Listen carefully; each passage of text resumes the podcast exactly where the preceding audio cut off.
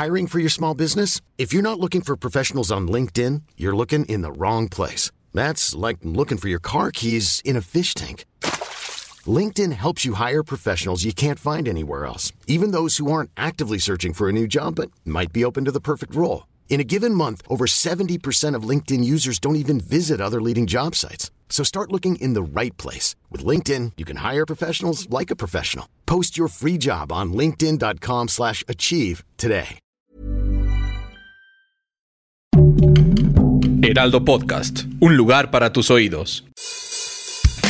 Literal de Latin Literalis, que se apega a su sentido exacto, porque nadie es literal y ninguna idea es estática, aquí lo cuestionamos todo. Literal es un proyecto original del Heraldo Podcast del Heraldo de México. Encuentra un nuevo capítulo cada semana y recuerda seguir este podcast en Spotify o en la plataforma que más te guste para estar al día con todos nuestros episodios. El día de hoy estoy muy contenta porque después de varios meses de estar consiguiendo esta entrevista, lo juro, este, al fin podemos platicar con Clio Mendoza eh, por su libro Furia que es editado por Almadía. Y bueno, Clio, tú no tienes la culpa, han sido tiempos de este lado porque, porque ya vi tu carita de qué onda con la entrevista Pero la verdad es que sí, ya tenía muchísimas ganas de platicar contigo. ¿Cómo estás? Estoy muy bien, Melissa. Muchas gracias. Y sí, creo que ha sido un año justo de retomar eh, lo que era antes de la pandemia, más o menos, si es que se puede decir tanto. Y digo, atropellado y todo, pero ahí va. Feliz de platicar contigo. Muchísimas gracias, te por, por, este espacio. Oye, y bueno, vamos a empezar un poquito con el título de, del libro, además que, que, la portada es impresionante. Eh, Furia, es esta cosa que puede hacer avanzar, puede llenar de energía para hacer cosas, pero también nos puede hacer perder la mente, ¿no? Y eso es lo que le pasa a tus personajes. Vemos, vemos esas dos sensaciones. Sí, eh, los personajes más que perder la mente, yo creo que están también perdiendo su, su, noción de la realidad objetiva, ¿no? Están totalmente disociados o están eh, tratando de encontrarse en los afectos, pero perdiéndose constantemente una y otra vez. Eh, pero bueno, sí, creo que lo he dicho en otras entrevistas, que la furia me parece, que, que me parece una fuerza evolutiva, que es algo que ha sido mal visto y ha sido moralizado a nivel social y religioso, pero que creo que de fondo es una fuerza impulsiva muy, muy potente, ¿no? Totalmente. Ahorita quiero que hablemos sobre todo esto de, lo, que lleva la culpa y de lo que es mal visto, ¿no? Eh, pero otra cosa que me llama mucho la atención es que los personajes son orillados debido a su contexto y creo que esto pasa eh, en la vida diaria, ¿no? O sea, hay que ver un noticiario para saber que estamos hablando de esto, eh, que son orillados a sus contextos a ser agresivos y a ser violentos. Sí, eh, los personajes son masculinos además, digo, eh, están rodeados de personajes femeninos que están también tratando de vincularse y entender el meollo del asunto y el origen de las pulsiones de los personajes masculinos, pero justamente creo que eh, la historia madre del libro, el hilo que atraviesa toda la historia, es la historia de los hombres, ¿no? Y, y como tal están determinados pues por su misma educación masculina, su contexto, que puede ser este o un contexto eh, a nivel temporal anterior. Em, y a nivel geográfico, pues también creo que puede ser cualquier país, no necesariamente México, aunque sin duda creo que eh, las veces que lo he presentado en México eh, resuena y hay mucha más empatía que, que, en otros países, quizás por, por la alusión al desierto y lo cerca que estamos de estos paisajes también aquí. Que, que eso también, el, el desierto termina siendo un, un protagonista más, ¿no? Eh, un, un, un, ente más, porque eh, a mí me parece como que vive, tiene, tiene movimiento, eh, este, casi, casi nada más le falta hablar. Sí, es como el personaje de la, de la jungla, de la selva en la vorágine de Eustacio Rivera. Creo que también, y, eso es importante para mí mencionarlo, en la búsqueda de los personajes marginales hay un tipo de jerarquías y pues primero tenemos al héroe, la heroína, luego tenemos a los personajes secundarios, luego a los personajes terciarios, luego a los animales que están alrededor, luego lo vegetal, luego lo pétreo, las casas y luego están, ¿no? Como hay un tipo de jerarquía en cuanto a cómo se, se enuncian los personajes en su estructura y yo creo que el desierto estaba en ese último eslabón, ¿no? Era como un sistema eh, pero no solamente un sistema como paisaje, sino que también es un sistema que contiene muchos personajes, muchos espíritus, ¿no? Y yo quería también proyectarlo de esa manera, como un lugar que está vacío, pero está habitado, solamente que no sabemos que lo habita y eso no significa que no esté habitado. Para, la gente que nos está escuchando, eh, me, parece muy importante igual explicarles un poquito más de la trama. Eh, si me permites, voy a hacer algo como muy resumido y tú me dices eh, cómo lo complementamos. Este, a ver, son soldados que huyen de la guerra, ¿no? Son dos desertores.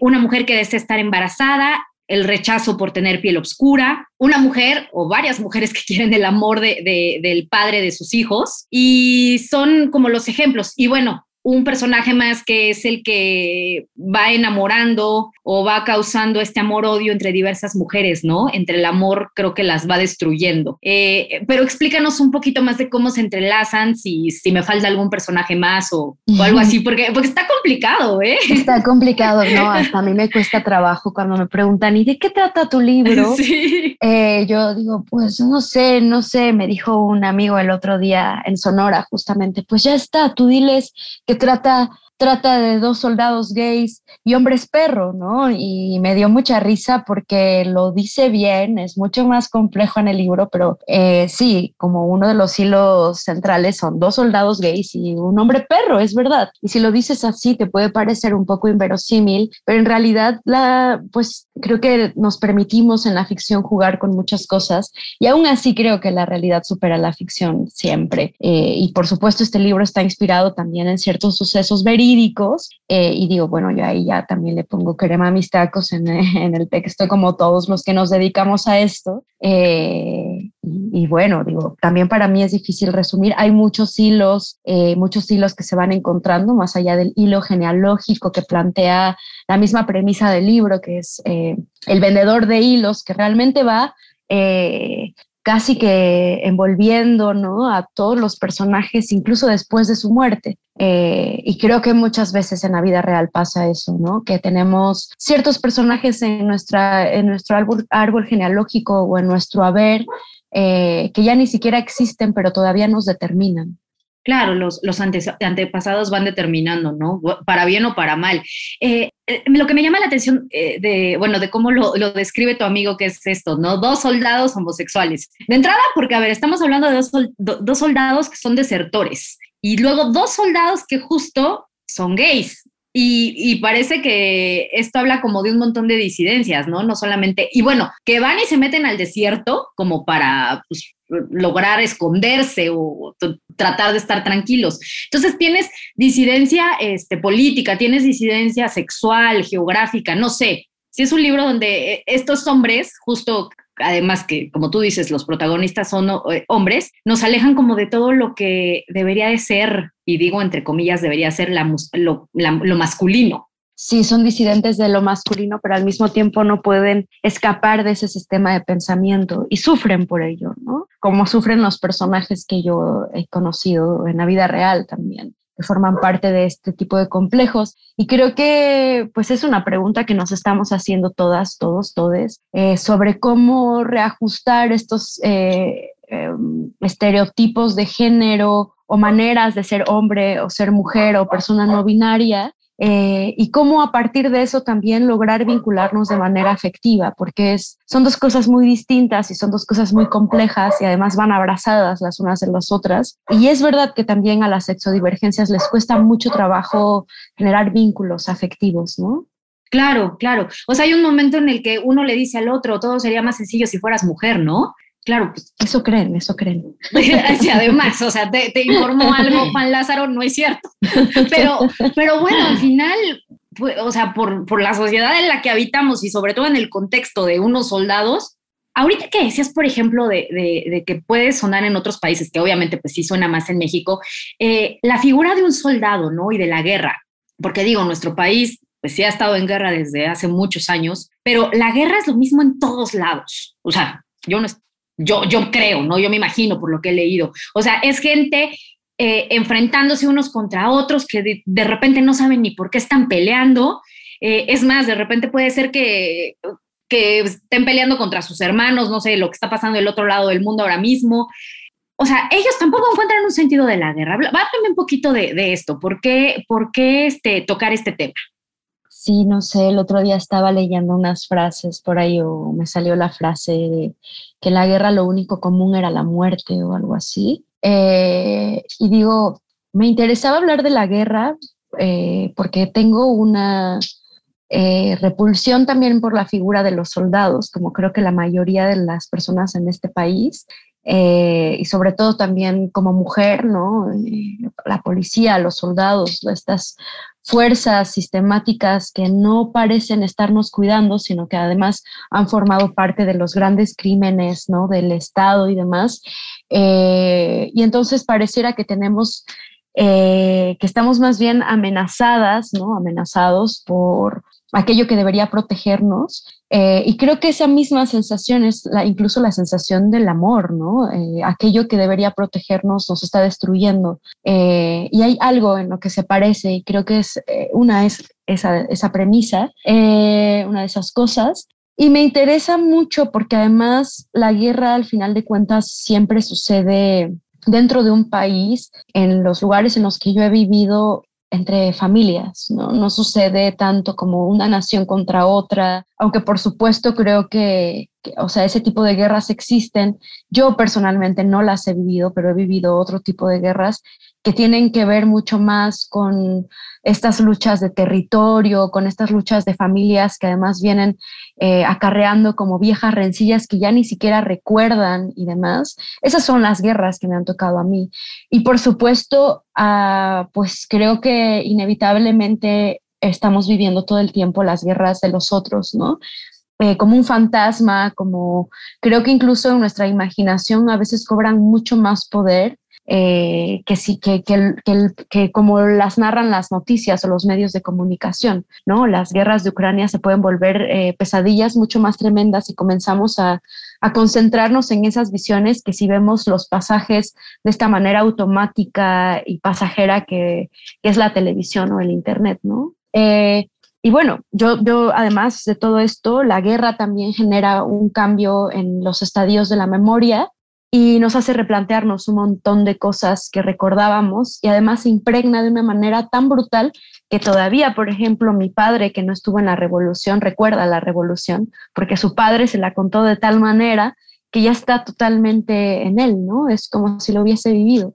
Y, y, vuelvo un poquito a lo, que comentábamos de, que parece que origen es destino, ¿no? Que tu contexto también además es lo que hace que te vuelvas agresivo o que te vuelvas de cierta forma. Aquí estoy pensando, y bueno, lo que dices de las rencillas familiares totalmente, ¿no? Y la literatura lo ha reflejado muy bien, pero pienso de repente también en esta gente eh, o en estos ya ahora jóvenes que nacieron en medio de la guerra en este país y que no conocen otra cosa, ¿no? Y que su contexto los marcó y que estos soldados que también de repente dicen, yo ya no quiero, pero es lo que conozco, eh, está bien cañón, ¿no, Clio? Sí, totalmente. Porque, porque, además, ¿cuáles son tus opciones si no conoces otra cosa? Sí, es difícil. Además eh, de que olvidamos muy pronto, nos acostumbramos muy rápido a lo nuevo. Eh, y hay una búsqueda incesante por la novedad y por la acumulación de información y demás que la memoria ya se vuelve un amasijo de cosas eh, que ni siquiera sabemos si son objetivas, ¿no? Y yo me hago esa pregunta a nivel personal y también a nivel creativo, no puede dejar de invadirme. Así que pues quería hablar de eso y quería hablar de eso sin hacer todo un manifiesto ni un ensayo, sino simplemente eh, hablando de cómo un grupo de personas que además me son familiares por mi, el contexto en el que crecí se relacionan, ¿no? Tan simple como, como eso y se relacionan a partir de lo que consideran el, amor. Totalmente. Hablemos un poquito, y bueno, ahí ya que, ya que tocaste la palabra amor, del personaje de Vicente Barrera que es el origen de, mucho de lo que sucede, ¿no? Sí, Vicente es, eh, es el origen un poco, el, el, el, villano invisible en la historia, porque él es el que va eh, llenando el mundo de, otros como él, ¿no? Eh, él cree que abandonar el... Ryan Reynolds here from Mint Mobile. With the price of just about everything going up during inflation, we thought we'd bring our prices down. So to help us, we brought in a reverse auctioneer, which is apparently a thing. Mint Mobile unlimited premium wireless. Have to get 30, 30, bit to get 30, bit to get 20, 20, 20, bit to get 20, 20, bit to get 15, 15, 15, 15 just 15 bucks a month. So, Give it a try at mintmobile.com slash switch. $45 upfront for three months plus taxes and fees. Promo rate for new customers for limited time. Unlimited more than 40 gigabytes per month. Slows. Full terms at mintmobile.com. Many of us have those stubborn pounds that seem impossible to lose, no matter how good we eat or how hard we work out. My solution is PlushCare. PlushCare is a leading telehealth provider with doctors who are there for you day and night to partner with you in your weight loss journey. They can prescribe FDA-approved weight loss medications like Wagovi and Zepbound for those who qualify. Plus, they accept most insurance plans. To get started, visit plushcare.com slash weight loss. That's plushcare.com slash weight loss. el nido o abandonar como el hecho de tener hijos, significa que sus hijos no se le parecerán y es totalmente lo contrario, ¿no? Sus hijos van en, eh, siguiendo a su padre desesperadamente, eh, buscando un tipo de amor que nadie más les puede dar. E igual en una conversación con un amigo hace unas, unas semanas le decía que, que, me, que me daba la sensación, estábamos hablando de, de, cómo se vinculaban ciertos hombres con sus amigos que son mayores que ellos, y él me decía eh, como que creía que todos los hombres se vinculaban entre ellos, no importaba la edad, de una manera que a veces podía ser muy nociva o muy compleja también, más que nociva, demasiado intrincada, porque todos los, los hombres estaban huérfanos de padre. Y yo le decía, ¿y tú, tú no estás huérfano de padre? Tú tienes un padre. Y me dijo, sí, pero nunca está y no lo conozco. Wow, Entonces, sí. eh, ¿no es eso la orfandad a fin de cuentas? Totalmente. O sea, yo también le, le comentaba que en una comida hace poco, ¿no? Que mucha, muchos padres y muchos hijos se conocieron durante la pandemia. O sea, y no es que no supieran que existían, sino que la convivencia que sí. forzosamente tuvieron que tener los hizo que supieran quiénes eran sus gustos, sus disgustos, o sea, sí, porque sí, estamos en un mundo eh, donde ya no convivimos ni con los nuestros. Eh, y a ver, sí es cierto que, que, el libro es totalmente, o bueno, los protagonistas son masculinos, pero también tienes ahí a las madres, a las compañeras, y hay un personaje que a mí me llama mucho la atención y de hecho eh, leía algo que tú declarabas sobre Cástula, eh, porque para ti era muy importante también hablar de, de alguien que fuera afro, tú eres afrodescendiente, y, y, hablar desde ahí, ¿no? Y esta mujer que de repente tiene una vida afectiva súper complicada, y su vida, eh, pues ahora sí, totalmente efectiva, termina siendo como su maldición, pero o bueno, termina siendo algo que en lugar de ser amor, termina siendo odio. Sí. Cuéntame de este personaje y, y, de dónde viene, por qué, por qué, este, por qué decías eso, de que era muy importante para ti reflejarla, escribir sobre ella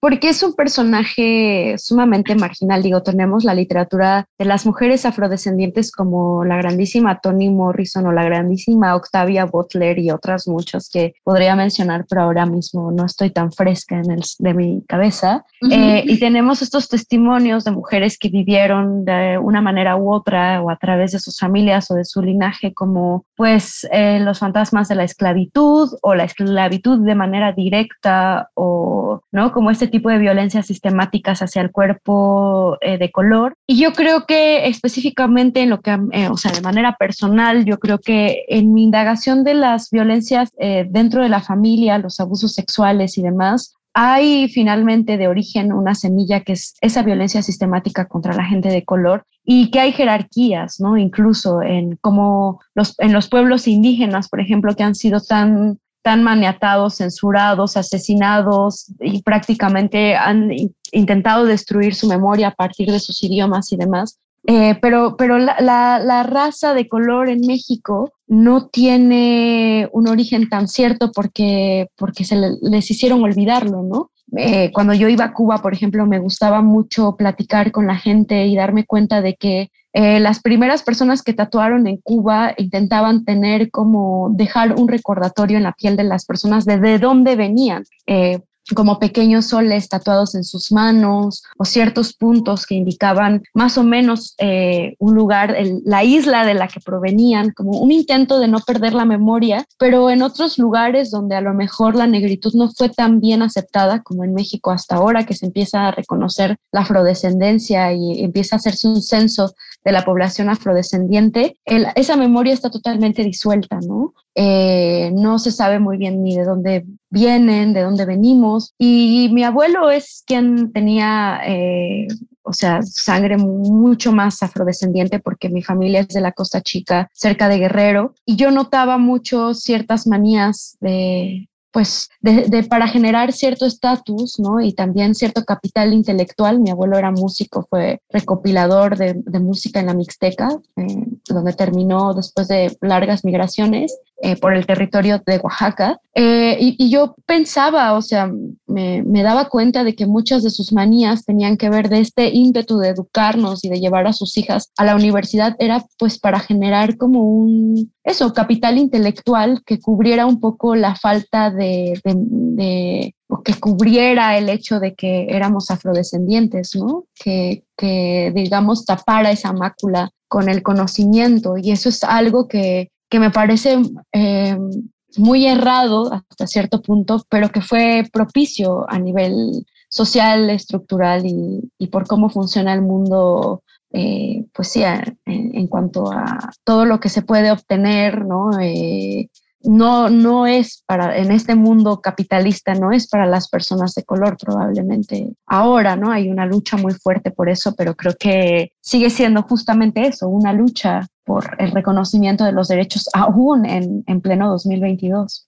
Ay, no, totalmente, ¿no? Todo lo que vivimos y bueno, se vive en otros países y aquí, que además ni se habla de eso, es tremendo. Pero me, me, me llama mucho la atención esto que dices, ¿no? Del capital intelectual para, para borrar o para suavizar esto de, de, de, sus raíces. Y tú, más bien, a través de tu, de tu capital intelectual, lo que haces es hablarlo, exponerlo, enorgullecerte, perdón, y eso me parece fantástico. Eh, o sea, me, me encanta y, yo creo que, no, no, no, sé si tu familia ha leído el libro, pero debería estar encantada con esto, ¿no? Con este personaje. Eh, quiero que, que, vayamos un poquito, este, ya, ya casi para terminar, Clio, hablar esto de lo que me decías de, de cómo nuestra cultura judio-cristiana eh, no nos permite hacer muchas cosas, ¿no? Mucho de, de como la furia, o sea, está mal vista, pero está peor para las mujeres, ¿no? O sea, es esto como que las mujeres no podemos sentir enojo, no podemos sentir furia, no, o sea, no podemos sentir un montón de cosas. Y creo que es una cosa también como del sistema para controlar. ¿Estoy errada o por ahí?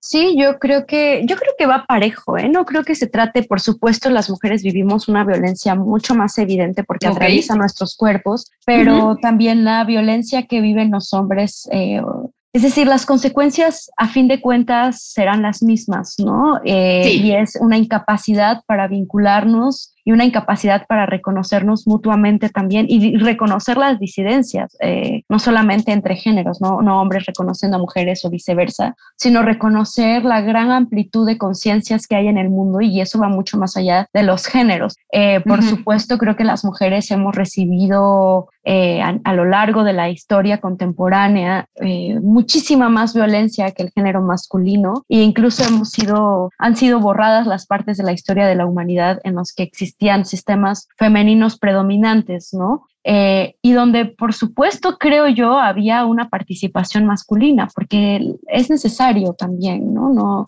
o sea, como vivimos en un mundo que intenta ser integral o que incluso en ciertos momentos lo necesita, ¿no? Necesita como eh, integrar justamente esa vastedad de lo que somos, que insisto, no es solamente hombre, o, hombres o mujeres, sino que, que va mucho más allá e incluso en esa discusión sobre lo que debería ser incluido están los animales, con las discusiones más recientes sobre que son más bien personas no humanas y que deberían reconocerse sus derechos como tal. Eh, y al mismo tiempo vivimos en este profundo conflicto de, ok, bueno, tenemos todas estas perspectivas éticas, pero ¿cómo vivimos en el mundo sin asesinar?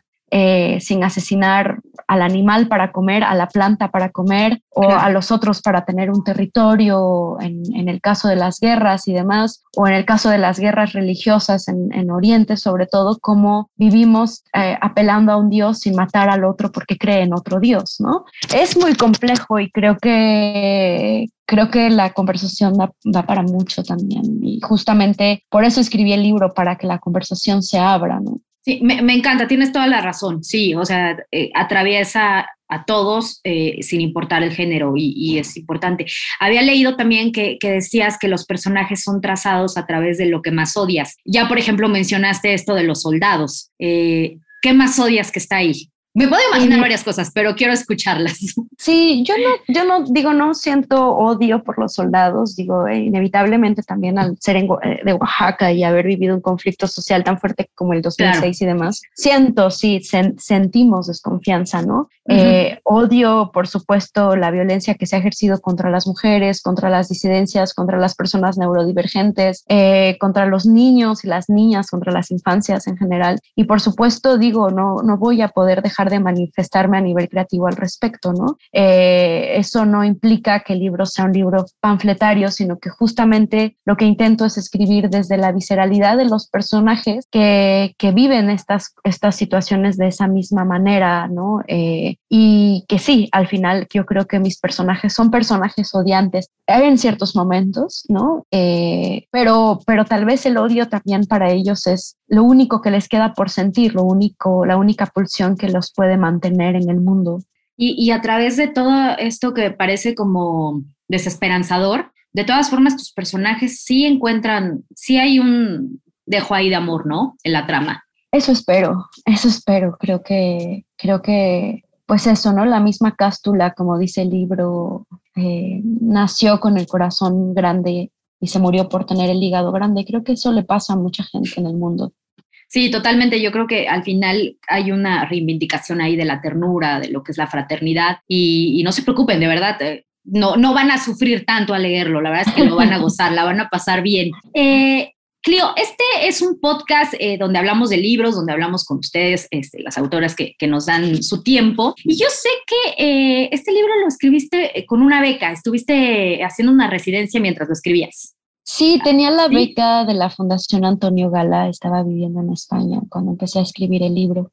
Dime algo, durante, durante tu escritura, ¿hubo algunos otros autores que te acompañaron, que, estuviste consultando, que estuviste leyendo? Eh, ¿Vivos ¿Hubo por ahí? o muertos? No, no, no, o sea, las lecturas más bien, las lecturas. Esto es, esto es un darle un pie un poquito para que nos eches algunas recomendaciones y en este caso me gustaría saber qué estabas leyendo mientras, mientras estabas escribiendo Furia, ¿para qué? Eh, estaba leyendo a Unicat Zurn, que ya la he mencionado en otras ocasiones y vengo ahora de justamente dar una clase donde pues eh, una pequeña introducción a esta mujer tan increíble eh, que me pareció todo un hallazgo. Ella escribía estando esquizofrénica, no sé cómo hizo para que este sistema de pensamiento lógico que es la escritura se adaptase a ese pensamiento aparentemente irracional que es la locura, pero lo hizo muy bien y además con un estilo muy peculiar, por supuesto. Eh, estaba leyendo mucho sobre la historia de la locura porque sabía que quería escribir sobre eso, sin duda. Estaba leyendo mucha antropología porque inevitablemente también tengo que documentarme con eso para entender eh, pues sí, ¿no? Uno de los epígrafes del libro es, de un antropólogo, eh, porque además siento que me gusta esta sensación de los antropólogos o la sensación que yo tengo al leerlos de que están perdidos todo el tiempo, que no saben muy bien ni de qué están hablando y van como detrás de una chuleta que siempre va a estar lejos de ellos, ¿no?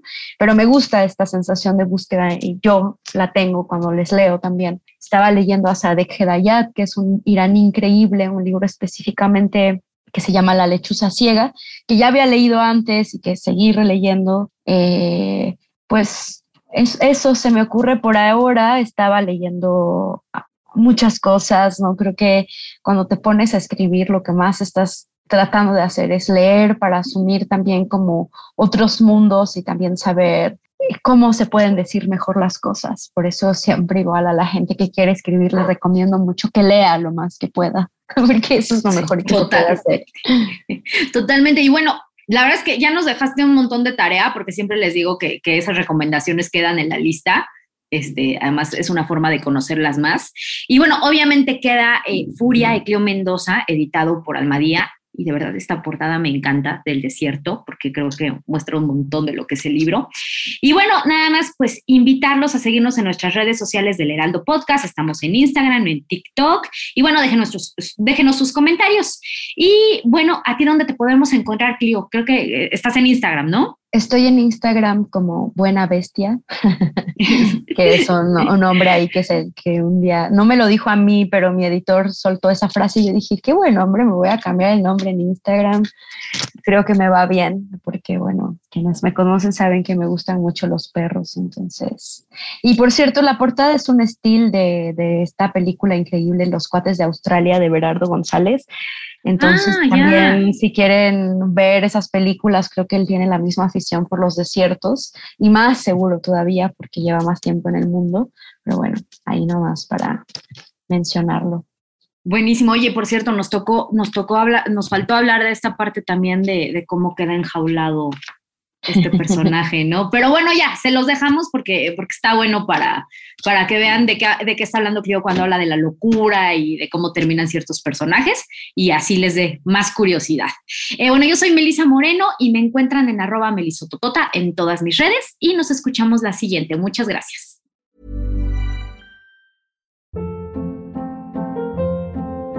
Hold up. What was that? Boring. No flavor. That was as bad as those leftovers you ate all week. Kiki Palmer here, and it's time to say hello to something fresh and guilt-free. Hello Fresh. Jazz up dinner with pecan-crusted chicken or garlic butter shrimp scampi. Now that's music to my mouth. Hello Fresh. Let's get this dinner party started. Discover all the delicious possibilities at hellofresh.com.